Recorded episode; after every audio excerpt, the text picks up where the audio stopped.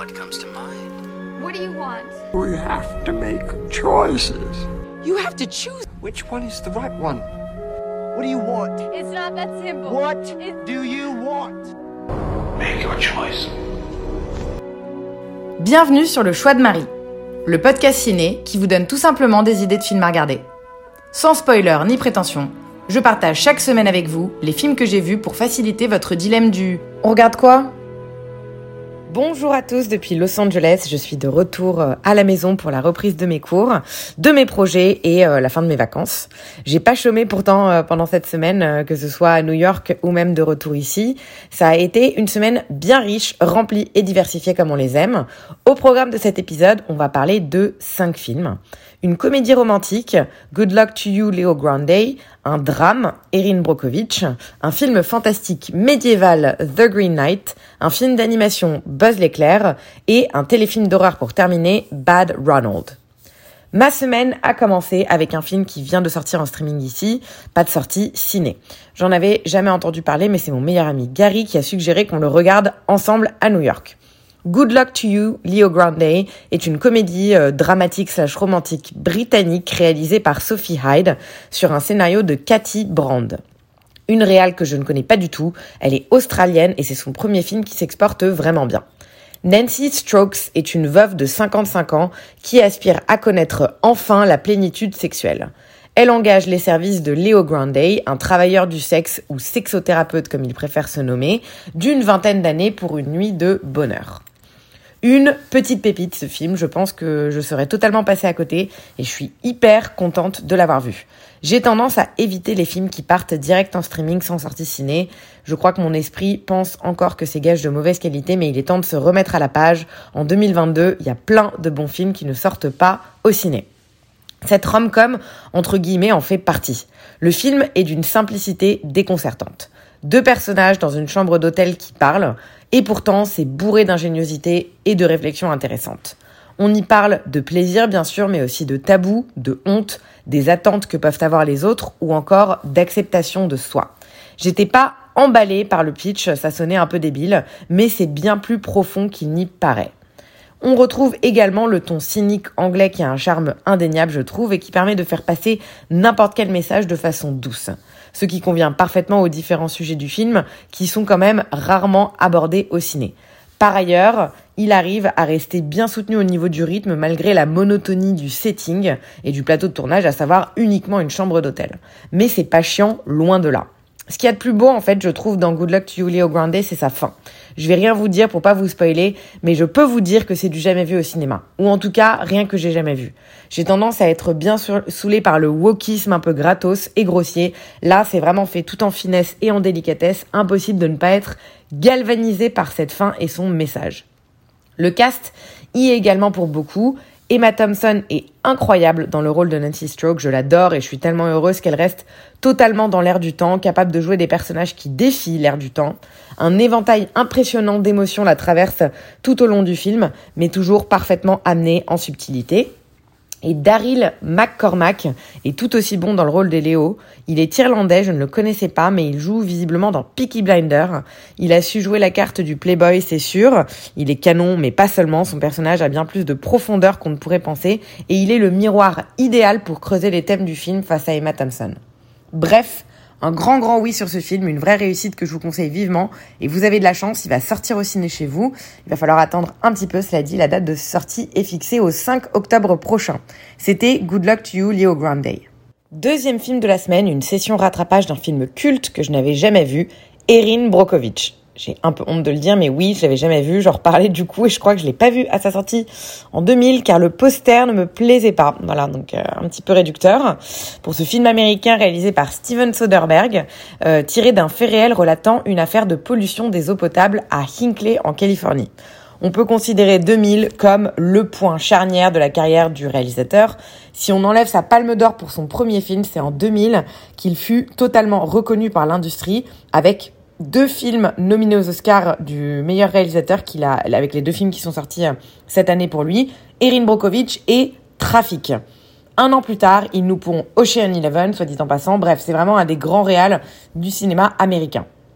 Mère célibataire, élevant seule ses trois enfants, Erin Brokovich n'avait vraiment pas besoin d'un accident de voiture en plus.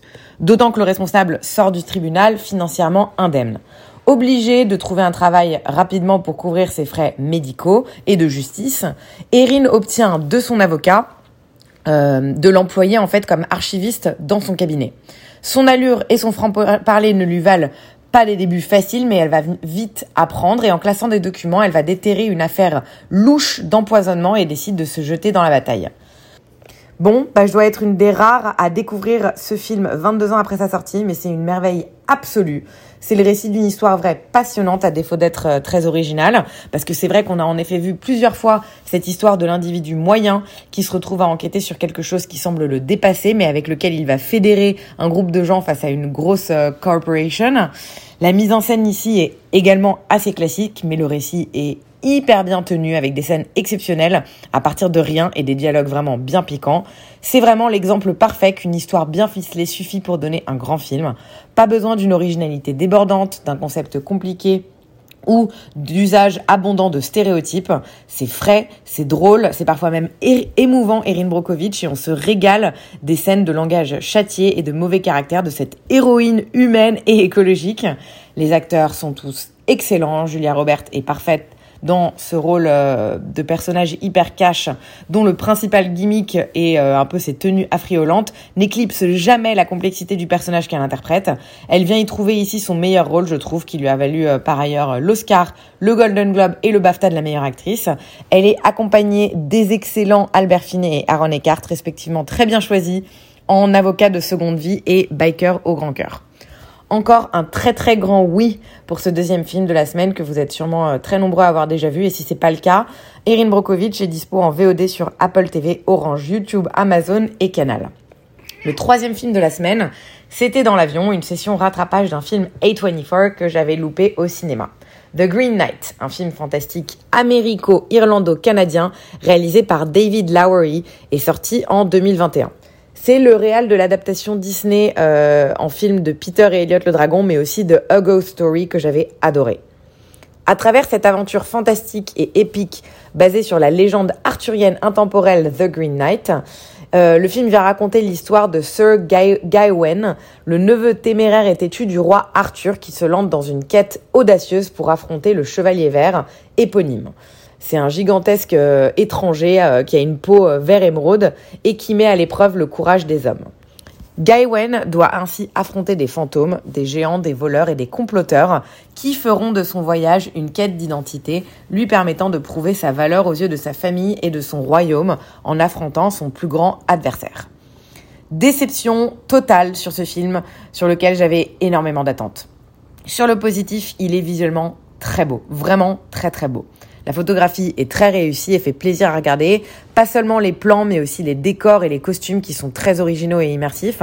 Il y a un énorme travail sur l'ambiance que j'ai apprécié, euh, alors que je suis pas du tout branchée film médiévaux, mais euh, mais vraiment, je suis totalement rentrée dans le dans l'univers visuel du film. Mais pour moi, ça s'arrête là. Le film est très lent, trop lent. Je me suis franchement ennuyée devant. Euh, et il est par ailleurs très complexe et même parfois incompréhensible. C'est hyper pompeux, on sent qu'il y a des tas de métaphores et de messages, cachés, pardon, mais ils me sont complètement passés au-dessus de la tête et le film ne raconte au final pas grand-chose pour moi. Ça m'a fait un peu le même effet que les films de Robert Eggers le malaise de ne pas pouvoir adhérer à cette proposition cinématographique d'une originalité plutôt rare. Et du coup, c'est terrible. Je me retrouve dans la situation plutôt inédite et paradoxale d'être attristée et déçue de ne pas avoir aimé un film. Je suis sûre qu'il a su trouver son public parmi les connaisseurs et les geeks de Medfan, mais vraiment, j'ai rien ressenti moi par rapport euh, à ce qui se passait dans le film, en dehors d'ennui et un peu de confusion devant l'histoire. C'est surjoué en général, le médiéval, je trouve, et c'est pas ce film qui va venir nous prouver le contraire. Dev Patel, que j'aime habituellement beaucoup, est assez euh, discutable euh, en Sir Gawain, euh, un peu too much. Alicia Vikander est splendide à son habitude, mais n'a pas un personnage hyper intéressant. De bons acteurs pour les seconds rôles, Raph Innocent, Joanne Edgerton ou encore Barry Cogan. Sûrement même meilleurs que les leads, je dirais, avec des rôles un peu plus complexes. Voilà, dommage, ce Green Knight qui raconte le parcours initiatique d'un héros de façon onirique mais incompréhensible. Grosse déception que je ne recommande du coup pas du tout. Il n'est pas sorti au cinéma en France mais direct en VOD sur Amazon Prime pour les abonnés. On part au ciné euh, pour le prochain film de la semaine, la première toile euh, de cette semaine, et je crois d'ailleurs la seule. Un film d'animation très attendu, Buzz l'éclair, qui vient de sortir au ciné. Film américain réalisé par Angus MacLean, produit par Pixar. Premier long métrage en solo de ce réal qui était co-réalisateur de la suite de Nemo, Le monde de, le monde de Dory. Le film raconte la véritable histoire du légendaire Ranger de l'espace qui, depuis, a inspiré le jouet qu'on connaît tous. Après s'être échoué avec sa commandante et son équipage sur une planète hostile située à 4,2 millions d'années-lumière de la Terre, Buzz l'éclair tente de ramener tout ce petit monde sain et sauf à la maison. Mais l'arrivée du terrible Zurg et de son armée de robots impitoyables ne va pas leur faciliter la tâche, d'autant que ce dernier a un plan bien précis en tête. Commençons par dire que je suis très très fan de Toy Story et de Buzz l'éclair. La bande-annonce de celui-là m'avait fait assez rêver, elle était hyper bien construite, même si je suis pas la plus grande mordue de science-fiction de manière générale. Et par ailleurs, J'aime pas trop euh, la façon dont Disney a tendance à poncer ses franchises à fond plutôt que de proposer de la nouveauté. J'arrivais donc dans la salle assez neutre, ouverte à tout ce qui allait se passer. Eh bien, c'était une plutôt bonne surprise. Loin d'être un simple projet marketing d'une maison de production euh, milliardaire, l'intrigue est soignée, pleine de retournements de situation et d'un souci euh, apporté à l'accidentel, parce que oui, dans Buzz l'éclair, les projets échouent, et ce à cause des erreurs des protagonistes et à des antagonistes qui sont très smart. Le film évite donc toute linéarité scénaristique et parle de la force du collectif et du droit à l'erreur. On est loin, loin du culte de la performance. À présent, place à l'éloge de l'incertitude, des regrets ou de l'union des forces. On vient aussi apporter la question de l'ego et comment celui-ci peut nous jouer des tours. Bref, c'est un film qui est bien plus profond que ce à quoi on pourrait s'attendre, notamment venant de ce qui semblait être un film un peu fan service. J'ai passé vraiment un excellent moment devant Buzz Éclair. Le cast des voix est sympa également, avec Chris Evans en lead qui remplace euh, très bien Tim Allen dans le rôle de Buzz. Les autres sont moyennement connus. On a Taika Waititi qui fait euh, un des acolytes, probablement le personnage le plus drôle du film, euh, avec également Sox, le chat robot. Clairement, on passe un bon moment euh, et je recommande du coup ce film euh, à tous les amateurs d'animation parmi vous, mais aussi à ceux qui sont fans de la franchise Toy Story. C'est facile, il ne restera pas gravé dans les mémoires, mais c'est bien mieux que ça n'en a l'air. Buzz l'éclair au cinéma depuis mercredi dernier en France, sortie toute fraîche à découvrir en salle. Dernier film de la semaine, qui était depuis longtemps sur ma liste, Bad Ronald, un téléfilm d'horreur réalisé par Buzz Kulik il est basé en fait sur un roman euh, du même nom écrit par Jack Vance. Et en fait, j'ai écrit un script de film d'horreur il y a quelques mois euh, pour un, de mes cours. Et euh, mon prof m'a conseillé de le regarder en me disant que le plot, que le plot était assez similaire. Quel est-il? Ronald, un garçon solitaire et peu populaire, tue par accident une jeune fille qui se moquait ouvertement de lui. Pour éviter d'être poursuivi par les forces de police, sa mère décide de lui aménager une pièce secrète dans la maison et de l'y cacher pour quelques mois. Cependant, elle est malade et elle se rend à l'hôpital et elle y décède. La maison finit par être vendue avec Ronald qui est caché dedans. C'est très court, 1h11, donc ça passe très très vite. Pas le temps de s'ennuyer, même s'il faut avouer que le scénario est un peu mou car il ne s'y passe pas grand chose. Ronald vit caché dans sa maison, mais tout est trop simple. Il rencontre jamais vraiment de problème. Du coup, on a l'impression que l'idée de base ne décolle jamais vraiment. Surtout que la mise en place euh, de l'intrigue prend quand même la moitié du film il reste tout de même quelques moments forts, ou du moins un peu moins faibles, et euh, quelques bonnes idées, ce qui fait qu'on ne s'ennuie pas vraiment devant le film. La mise en scène est correcte, un peu plate, comme tous les téléfilms, je trouve, ce qui fait que ça manque un peu de dynamisme, ce qui est un peu dommage pour un film de ce genre. L'éclairage et l'ambiance sont plutôt euh, pas mauvais, mais ça manque un peu de peps, clairement. À l'image du scénario, euh, j'ai envie de dire que bon, c'est assez plat. J'ai entendu dire que le bouquin était vraiment ouf et beaucoup plus dark, ça me donne envie de le lire, parce que je reste un petit peu sur ma fin au niveau du film. Les acteurs sont tous assez médiocres. Si le délire avait été de partir sur un film de série Z, ça aurait pu passer, mais là on sent bien la volonté de faire un film sérieux et du coup c'est assez nul. Pas vraiment euh, de grands noms, euh, et donc pas vraiment de grand intérêt à s'attarder dessus. Bref, on n'est pas sur un bon film. Je suis quand même contente de l'avoir vu et je pense que je vais lire le bouquin du coup. Peut-être que j'en ferai une meilleure adaptation ciné un peu plus assumée que mon script que j'aime pas forcément dans le fond.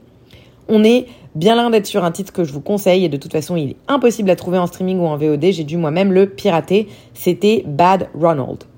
C'est ainsi que se termine la semaine. Ça a été bien chargé mais dans l'ensemble plutôt vraiment pas mal. Ça m'a fait du bien de, retrouver un petit peu des bons films. La semaine prochaine, j'espère pas mal encore de ciné avec beaucoup beaucoup de sorties que j'attends avec impatience. Je ferai de mon mieux parce que je tourne mon deuxième film dans deux semaines, donc euh, mon planning reste assez chargé, mais c'est très excitant. J'essaierai par ailleurs de vous mettre mes films à disposition à l'occasion, je sais pas trop comment, mais en tout cas j'espère que cet épisode vous a plu et vous aura donné des idées d'inspiration. Merci comme d'habitude pour votre écoute et je vous dis à très vite.